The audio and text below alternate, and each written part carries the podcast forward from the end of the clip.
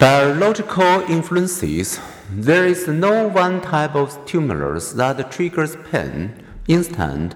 There are different nociceptors, sensory receptors in our skin, muscles, and organs that detect hurtful temperature, pressure, or chemical.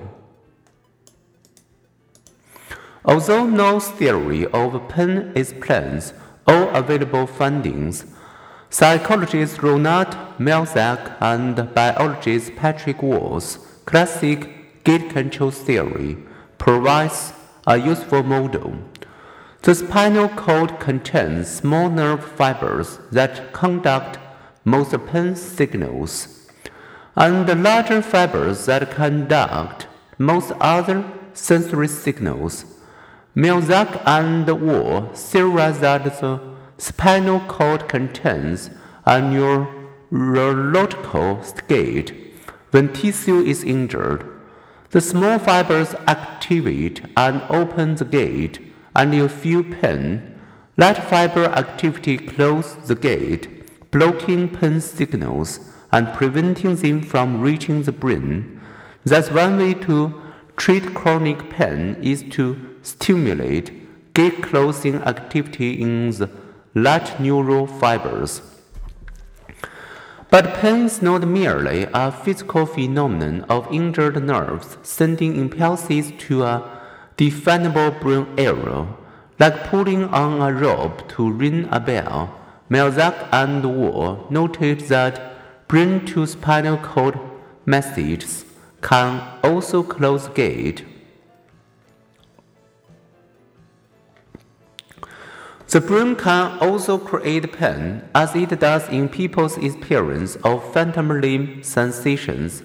After a limb has been amputated, their brain may misinterpret the spontaneous central nervous system activity that occurs in the absence of normal sensory input.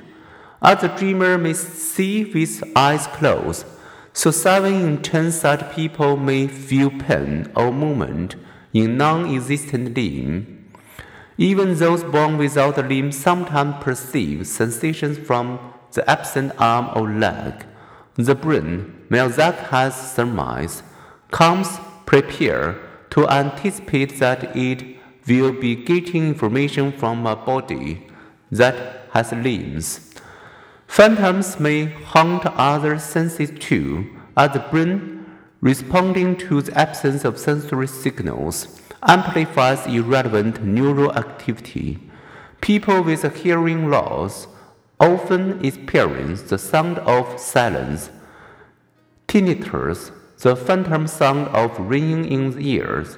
Those who lose vision to glaucoma, cataracts, diabetes, or macular degeneration may experience phantom sights, non-threatening hallucinations.